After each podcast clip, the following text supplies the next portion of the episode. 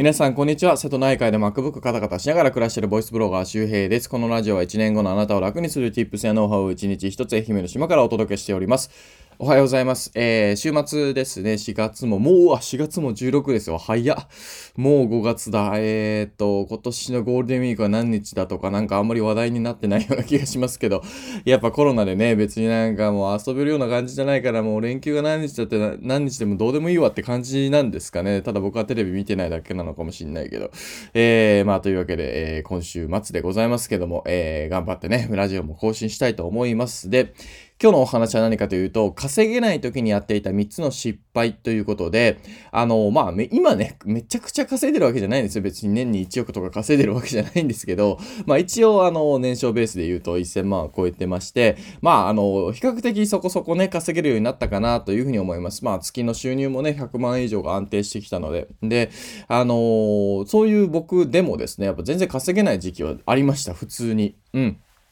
で、2017年に SNS とブログを始めた、まあ、副業状態ですよね。サラリーマンと副業から始めて、えー、大体10ヶ月ぐらいね、もうまともに本当に稼げなくて、で、それで、まあ、一応会社辞めたんですけど、あの、辞めてからね、やっぱね、あの、稼げるようになったし、で、その後もやっぱぱですね、こう収入が落ちるっていう体験を何回かしたんですよ。で、それに基づいて、まあこういうことしてるとまあ稼げないし、えっ、ー、と、収益も落ちるよねということを、えー、僕の体験談としてね、失敗を3つお伝えしたいなというふうに思います。で、えー、1つ目ですね、えー、稼げない時にやっていた3つの失敗。1つ目、えー、まず本気じゃないですね。もうこれもうあの精神論なんですけど、いや、ほんとすごい大事なことなんですよ。で、2つ目、自分なりにやっている。まあ、これもよくありがちですね。で、3つ目、ドリーム、間違った。ドリームキラーのせいにする。ですね。これは、あの、う痛い人がいるかもしれませんが、心のあたりが。はい。えー、一つ目です。本気じゃないということなんですけども、あのー、なんか、本気でやろうぜとかっていう、そういう精神論ではなくてですね、あのー、やっぱなんかね、片手間なんですよ。あの、当たり前なんですけど、副業とか、あのー、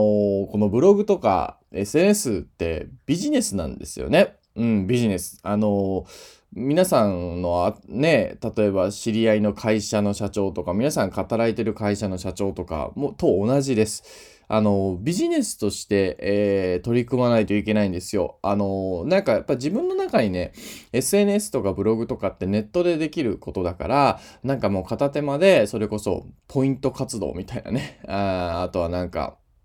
なんだろうな、えー、ちょっとしたバイトみたいな感覚で始める人もいるんですけど、あのー、やっぱそれはうまくいかないですよ。だって、サラリーマンの仕事ですらさ、本業で本気でやらないと、まあ、なかなか、まあ、昇進しないというか、給料も上がっていかないですよね。適当にやってるだけじゃ。昔はちょっと違ったかもしれないけど。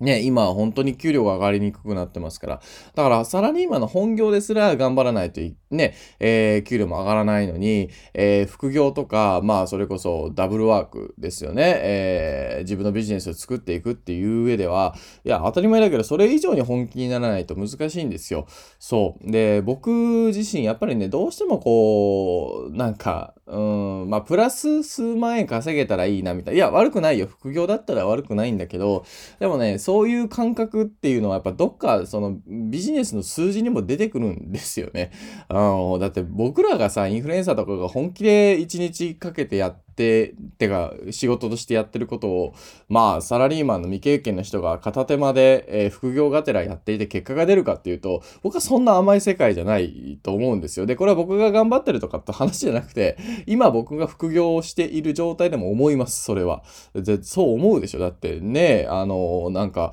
そうだな副業でメジャーリーグ行くようなものかななんかイメージはね。だからテニス部と兼部しながら甲子園に行くみたいな。まあなんかたまに聞く聞くけどね、あの人数が少ないところで春の選抜でなんか21世紀枠で選ばれるとかね、で、なんかそういうとこで部員が足りないからなんかあの、来てるみたいな、本当に数年に一回聞きますけど、それはなかなかやっぱ、この、なんだろう、あの、稼ぐっていうかビジネスの中であまりないっていうことですね。えー、なので、まあ、あの、本気になるっていうことをね、まあ、皆さんの中で多分、あの、噛み砕いて、えー、自分は本気なのかどうなのかっていうのをね、あの、今までのこう体験としてね、えー、比べてみるといいですよ。部活とか、皆さんが何かしら、えー、人よりうまくいった瞬間っていうのは、どういうふうに頑張ったかっていうことですね。はい。えー、二つ目です。えー、自分なりにやっているっていうことです。ね。まあ、あの、部活でも何でもそうなんですけど、やっぱコーチをつけると上手くなりますよね。え、僕らは中学生とか高校生の時、やっぱ監督とかいたり、コーチとかがいて、え、その人から学びましたけども、え、じゃああなたは、え、ビジネスを誰から学んでますかということです。うん。まあ、 Voicyを聞いてね、学さんとか池谷さんとか、いろんなね、えー、京子さんとか、えー、そういうね、ビジネスの、えー、プロの方から、え学んでいるのであればいいと思うんですけど、ただ、 Voicyを聞いてるだけでも、やっぱそれは学、学、学びなんだけども、さらにもうワンステップいかないといけないわけですよね。うん、その、えー、言ってることを実践するということです。僕は池谷さんの Voicy聞きながら、とか、ブログ読みながら、ツイッター見ながら、ね、どれぐらい努力しないといけないのかなとか、どれぐらい、えー、なんだろう、こう、覚悟を決めてやらないといけないのかなっていうのは、なんとなく自分で、えー、勝手に判断して、えー、やりました。なんで、えー、ブログ収入で言うと1500円、月1500円しか稼いでなかったけども、まあ、会社辞めてみようかなと思ったんですよね。で、まあ、ぶっちゃけ失敗してね、あのなんか誰かのせいにするとか、そんなことは絶対ないし、あのまあ、自分が選んでやったわけなんですけど、まあ、結果正解でしたね。そう。なんか、その、なんだろうな、あの、これもまあ、さっきの本気になるっていうこともそうなんですけど、やっぱね、なんかこう、ほなんかね、もうやらざるを得ない環境になるとね、もう知恵が出てくるんですよ、いろいろ。で、中途半端にサボったりとかやってると、愚痴が出るんですよね。うん。で、やっぱそういうのってやっぱ良くないなっていうふうに思うんですよ。本気でやってるからこそ、まあ、あの、なんか知恵が出るし、そう。で、えー、その知恵っていうのも、なんだろうな、あの、パクれるんですよね。まあ、知恵というか、そのノウハウか、えー、どういうふうにやったらいいかっていうのもね、僕はなんかやっぱりそのうまくいってる池谷さんとかね、その、まあ、周りの、まあ、ツイッター見てたらね、いるんで、えー、ブロガーさんとか見て、あ、この人これぐらい作業してるんだっつったら、や、やっぱやりましたよね。まあ、昨日の話じゃないですけど、好きなことでは稼げるけど、好きなようには稼げないっていう話を昨日しましたけども、やっぱね、そういうふうにこう、うまくいってる人の初期の、えー、努力量っていうのを真似ていくっていうことが大事だし、えちゃんとコーチをつけてですね、まあ、それはオンラインサロンに入るなり、え何かまあ別に、まあ別に高額コンサルを受けないといけないってわけじゃないと思うんですけど、まああの、そういうふうにこう、コーチとして自分でこう、その人をコーチだと思って、えその人の言葉をある種鵜呑みにしていくという、えー、まあ覚悟で、え責任は、え自分にあるということです。だからうまくいかなくても自分に責任があるという、誰のせいにもしないということです。はい。えー、こういうことをやっていくということですね。で、えー、3つ目、ドリームキラーのせいにする。これもね、やってるとうまくいかないですね。まあよくなんかね、ね嫁ブロックとかってありますけど、そりゃ僕もね、嫁がいないからわかんないけど、いや、僕だってそりゃなんだろう、えっ、ー、と、母ブロックとかね、姉ブロックとかありましたよ。めちゃくちゃ反対されたからね、独立とかはね。で、いや、本当に相当揉めたし、僕自身も結構きつい時期を過ごしましたね。で、父親が亡くなった後だったので、亡くなった後すぐ独立しようとして、えー、周りからやっぱ止められて、えー、で、一回独立をやめて、で、もう一回、えー、8ヶ月後ぐらいかな、10ヶ月ぐらいに実際に辞めたんですけど、うーん、やっぱね、そう、きついですよね。っていうか、そう、当時付き合って彼女にも振られましたね、僕独立するって言ったらね、うん、信用できないとかって言われて。まあ、それまでのね、人生、僕の、えー、やってたことが全部出ちゃったんだろうなっていうふうにね、あの、やっぱこう、自分に嘘ついて他人に嘘ついてるとうまくいかないんだろうなと思うんですよ。で、そういう時にやっぱさ、他人、なんかその自分の近くの人から反対されるからできませんとか、いや、わかるんだよ、気持ちは。わかるんだけどさ、結局それって自分に原因があるんですよ。うん、自分に原因がある。あだってそそういうふうに反対されるのは自分が結果を作ってきてしまってるからでしょ？っていうことなんですよ。だからさ、なんかその嫁のせいとかさ、なんか親のせいとか、そういうドリームキラーってね、うわ、僕もドリームキラーいましたわみたいな感じで、ドリームキラーのせいでできませんわみたいなさ、そういうのはダサいよっていうことですね。うん、だってそうじゃない？だってドリームキラーのせいであなた独立できないの関係ないでしょ？嫁いてもだって独立してる人たくさんいるんだだからさ、ねえ、なんか親に反対されたからって独立できないとか言うけど、いや、独立できちゃできてる人めちゃくちゃいるから、僕だって独立できたし、はい、えー、というわけなんで、これはちょっと耳が痛いかもしれませんが、まあ、ドリームキラーをうまく使うなってことですね。なんかもう、その、自分のせいなんだからさ、ね他人のせいにさ、ドリームキラーみたいな感じでかっこいい名前つけてさ、なんかその、できない理由に並べるっていうのはダサいよっていうことですね。はい、ぜひ参考にしてみてください。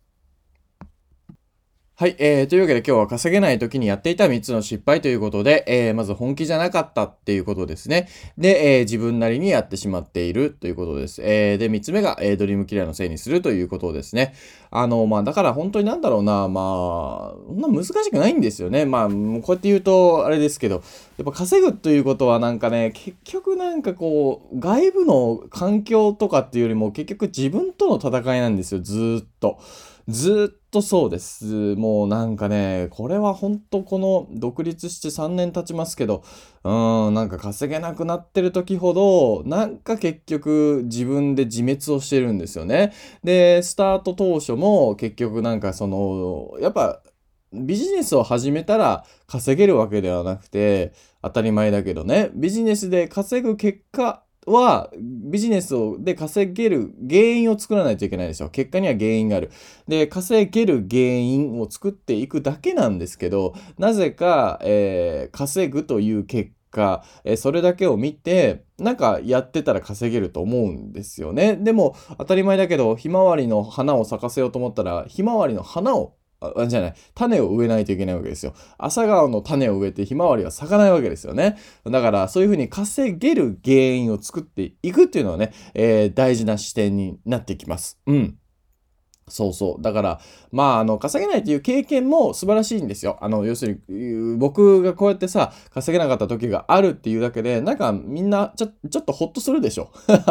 なんか、あ、そっか、うまくいってない人、だからね、今稼いでる人も、ね、今インフルエンサーの人も稼げない時期ってあったんだって、最初からうまくいかなかったんだって、えー、すごく安心すると思うんですよね。僕は逆の立場だったらそう思うんですけど、だからそういうためにも稼げないという時期は大事なんですよ。だから、いいの稼げなくてまずね。いいんだけど、それだけじゃずっとしんどいので、えー、ちゃんと自分をアップデートしていくということです。要するに、えー、頑張ってるのに稼げないということは、何かしら自分が足りない、えー、マインド面もそうだし、行動面もそうだし、スキル面も足りないということで、全て自分に原因があるので、それはその自分が悪いとかダメとかっていう話じゃなくて、えー、なんだろうか、その、明るくポジティブにあなたがダメなんです。明るくポジティブにね、あなたがっていうか自分がダメっていうことですね。これはだから本当に否定をしないんですよ。自分で自己否定しないんですよし。ないし、誰か他人を否定するわけでもないし、他人のせいにするわけじゃなくって、なんかもう、なんかすごく明るくカラッと自分のせいなんですね。わかります？うん、こんな感じです。だから逆に言うと、この自分さえ何とかしてしまえば、結果変わっていくわけですよ。めっちゃ楽じゃないですか。他人を変えろって言われたらさ、難しいじゃん。なんか、僕がね、この遠くからメンタリスト DAIGO の行動を操れば僕が稼げるようになるとかっていうんだったらいや無理でしょ俺操られてるし逆にとかね